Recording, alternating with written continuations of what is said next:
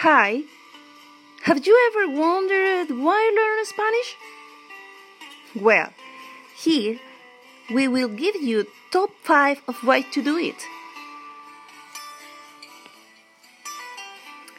Number 1.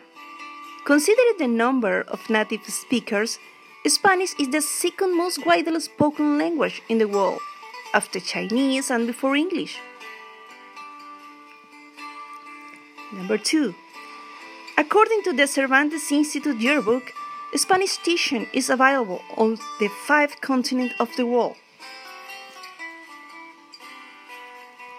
Number 3.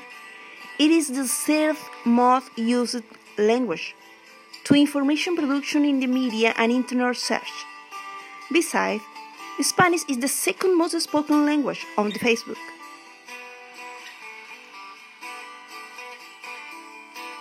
Number 4. It is proof that learning another language, like Spanish, can improve job prospects because it's considered the fourth most powerful language in the world by the geographical extension, the economic weight, their use uh, as transmitter knowledge, and diplomacy. And number five, Spanish speaking countries have tourist destinations with a wonderful natural, cultural, and gastronomic variety.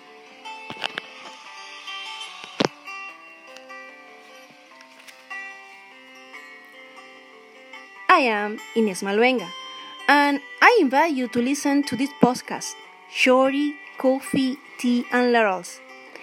Inside the podcast, we will have some episodes called How Spanish is Lived, Así se vive el español, when we will give you some tips and details about this beautiful language.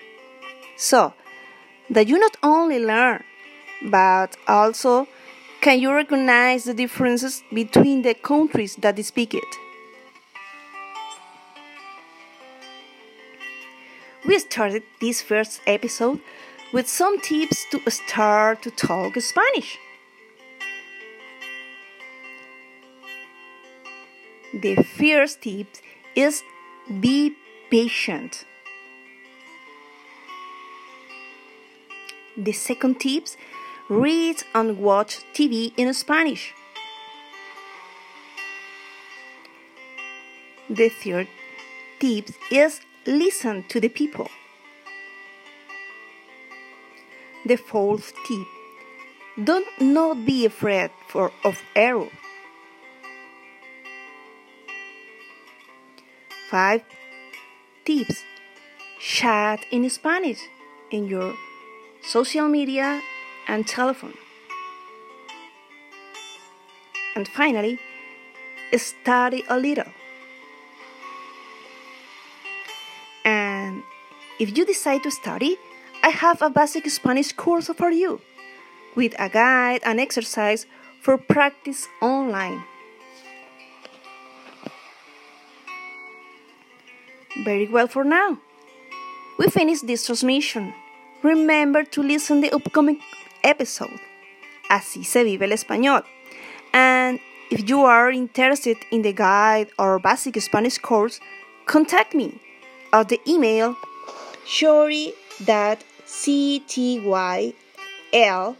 at gmail.com. Regards. And remember, stay at home and go out only if necessary with the protective measures.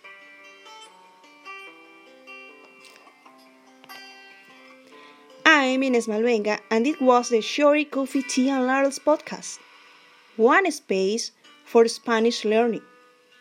Goodbye.